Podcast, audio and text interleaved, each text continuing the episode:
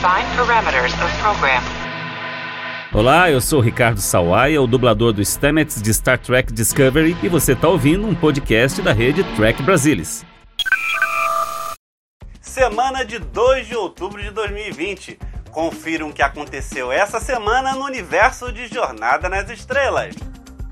Jonathan Frakes revela segredos da terceira temporada de Star Trek Discovery. Picard, Strange New Worlds e Sessão 31. Zachary Quinto diz que elenco da trilogia Kelvin está pronto para outro filme. Kenneth Mitchell fala sobre Star Trek Lower Decks e Discovery. Reexibição de Star Trek Discovery tem audiência baixa na CBS. E comentários sem spoilers do penúltimo episódio da primeira temporada de Lower Decks. Está começando o TB News, o seu programa de notícias especializado no universo de Star Trek. Eu sou Alexandre Madruga e o TB News está no ar.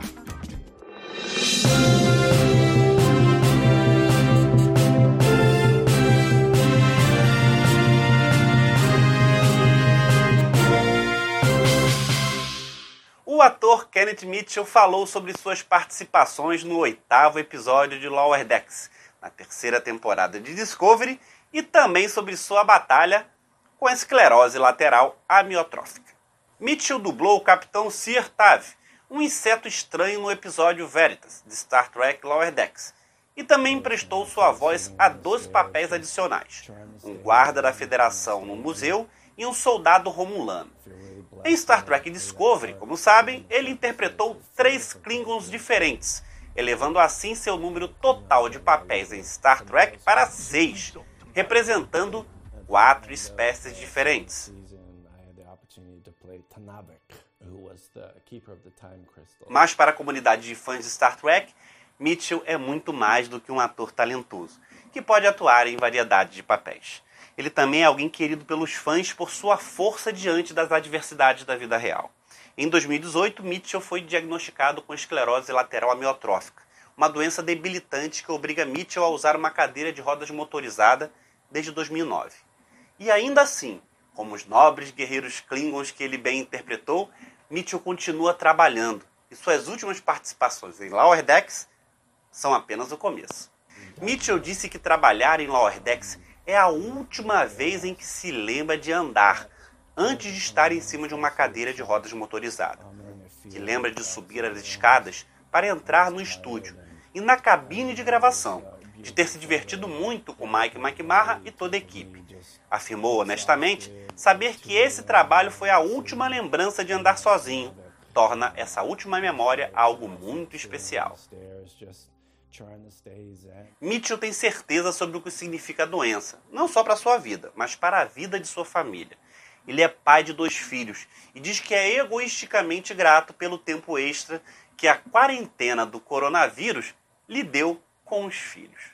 Ele disse que felizmente sente que viveu uma vida e um mantra do qual, antes do diagnóstico, se orgulhava, mas que é certamente difícil e criou uma mudança no foco e que se voltou para a família, pois os filhos são tudo para ele. Pensar nos filhos tem sido a parte mais difícil, pois não quer deixá-los.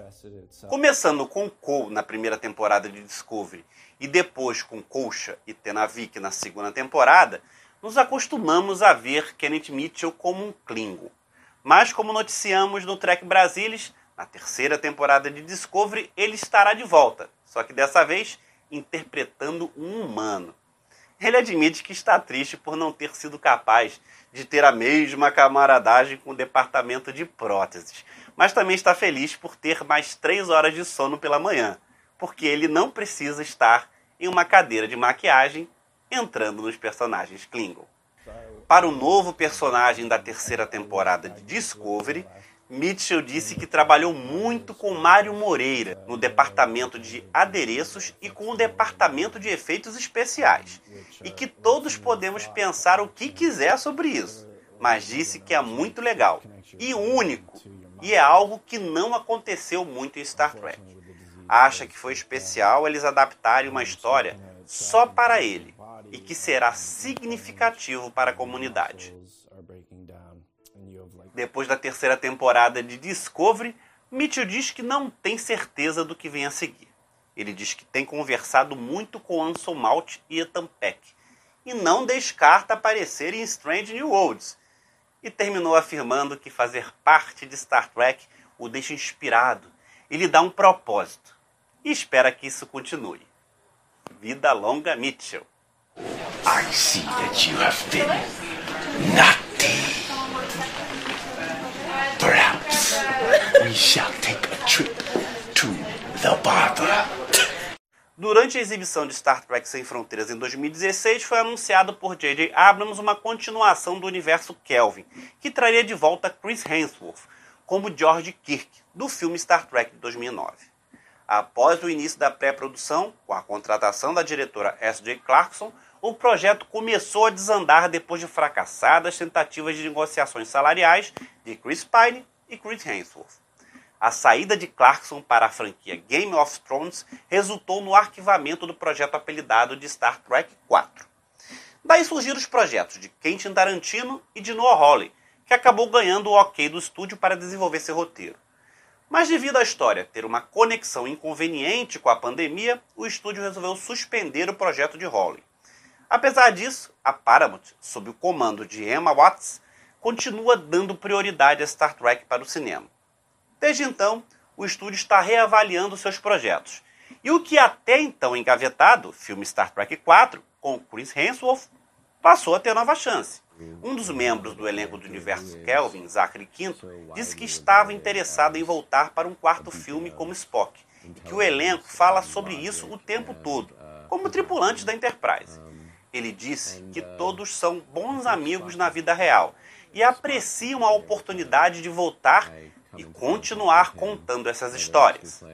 Apesar de manifestar esperança de que Star Trek 4 venha a ser desenvolvido, Zachary Quinto nada sabe a respeito do status da franquia em relação aos filmes. E observou que as produções na TV podem deixar os filmes de jornada para um momento mais distante. Para Quinto, parece que o mercado está um pouco saturado nesse momento. E não tem certeza de quais são os planos para as versões de longa-metragem da franquia, mas que todos estão prontos para serem transportados, caso os diretores queiram. E o filme de Noah Hawley? Bem, ele quer fazer um filme de Star Trek que não seja só ação.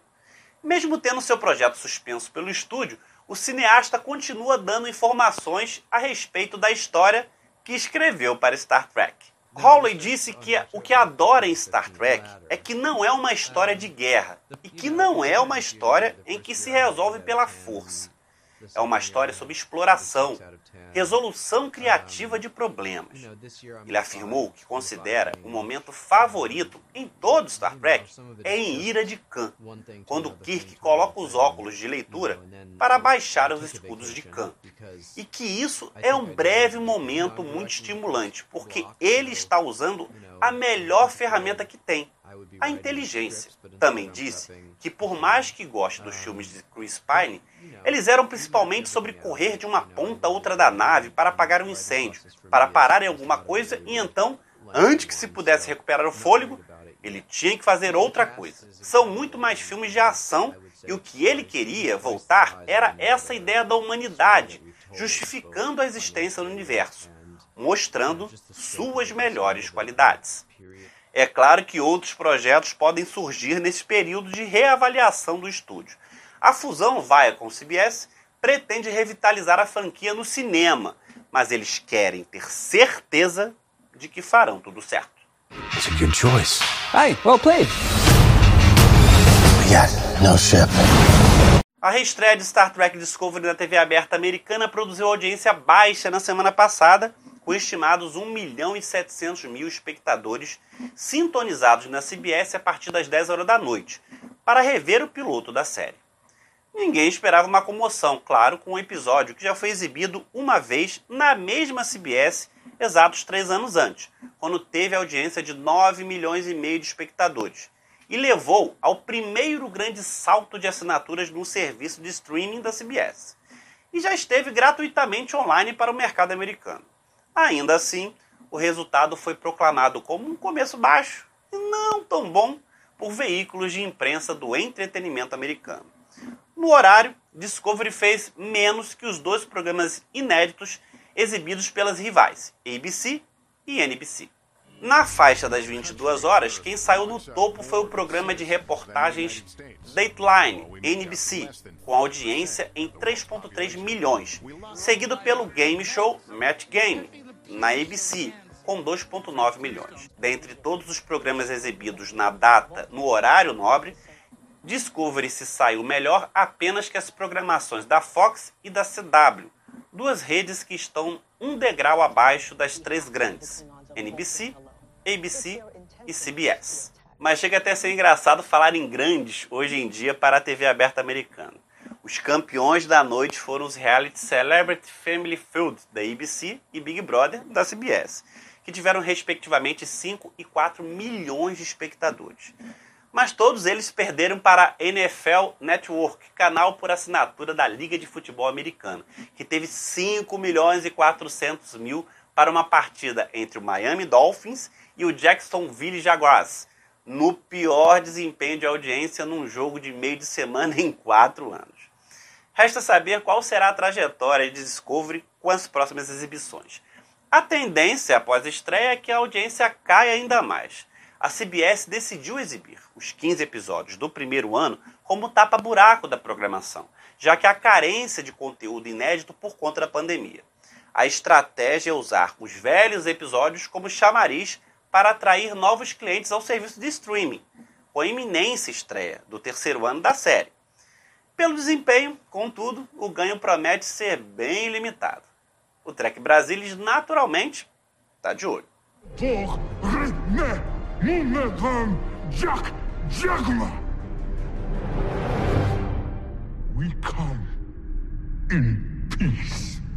Jonathan Frakes, o comandante William Riker de A Nova Geração diretor de episódios de Discovery Picard, comentou sobre seus últimos trabalhos com as séries, além de comentar seu envolvimento em Strange New Worlds e da série da Seção 31.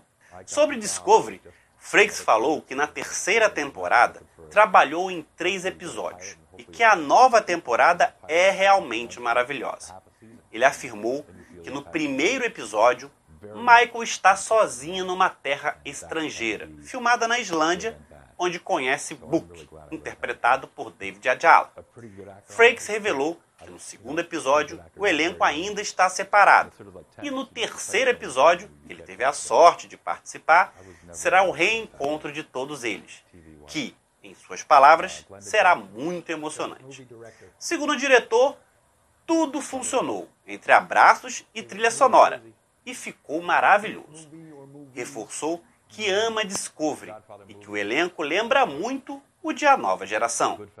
Destacou o trabalho de produção na série e como o show tem a cara dos diretores, que são encorajados a filmar para emocionar, que nunca é desencorajado a tentar algo e é uma atmosfera maravilhosamente competitiva. Ele disse que quando entra na sala de edição, os produtores e outros querem closes sobre coisas que sentem que precisam, o que é sempre o caso da televisão. Frakes é taxativo, não se poupam despesas. Se tiver um plano legítimo, eles lhe darão todos os brinquedos necessários para levar adiante esse plano. É um programa de televisão muito amigável para os cineastas e ele acha isso ótimo para trabalhar. Ele lembrou que, no segundo ano, foi estabelecido um novo visual e um novo estilo, e ele teve de observar o trabalho de Alex Kurtzman, que dirigiu o episódio de estreia, para ver como queriam que ele fizesse o segundo episódio. Para Frakes, foi lindo. Tornou a ponte do cenário de Discovery ainda mais poderosa, porque foi construída para uma lente anamórfica. Sobre a segunda temporada de Picard, Frakes afirmou que foi convidado a dirigir alguns episódios, mas ninguém ainda disse quando será, por causa da pandemia do novo coronavírus. Ele também afirmou que Picard não vai começar as filmagens supostamente até janeiro, que Patrick Stewart está ansioso para trabalhar. O diretor revelou que Patrick está morrendo de vontade de voltar. Ele disse que o ator não é um homem frágil. Apesar de ter 80 anos, está em forma saudável, trabalhador, tem energia e está acostumado a trabalhar. E Terry Matalas, de 12 Macacos, é o novo showrunner, mas que Chabon delineou toda a segunda temporada de Picard e escreveu episódios. Já sobre Strange New Worlds, o diretor confessou que até o momento não foi contatado para dirigir nenhum dos episódios da nova série, mas que sente orgulho de ter dirigido os episódios que deram origem aos personagens épicos da franquia. Ele não sabe que estilo de narrativa que irão usar para a nova série, se usarão a escola de A Nova Geração ou da série clássica. Já sobre a série da Sessão 31, afirmou que ouviu conversas nos bastidores de que a série vai sair do papel e que ele vai estar na direção.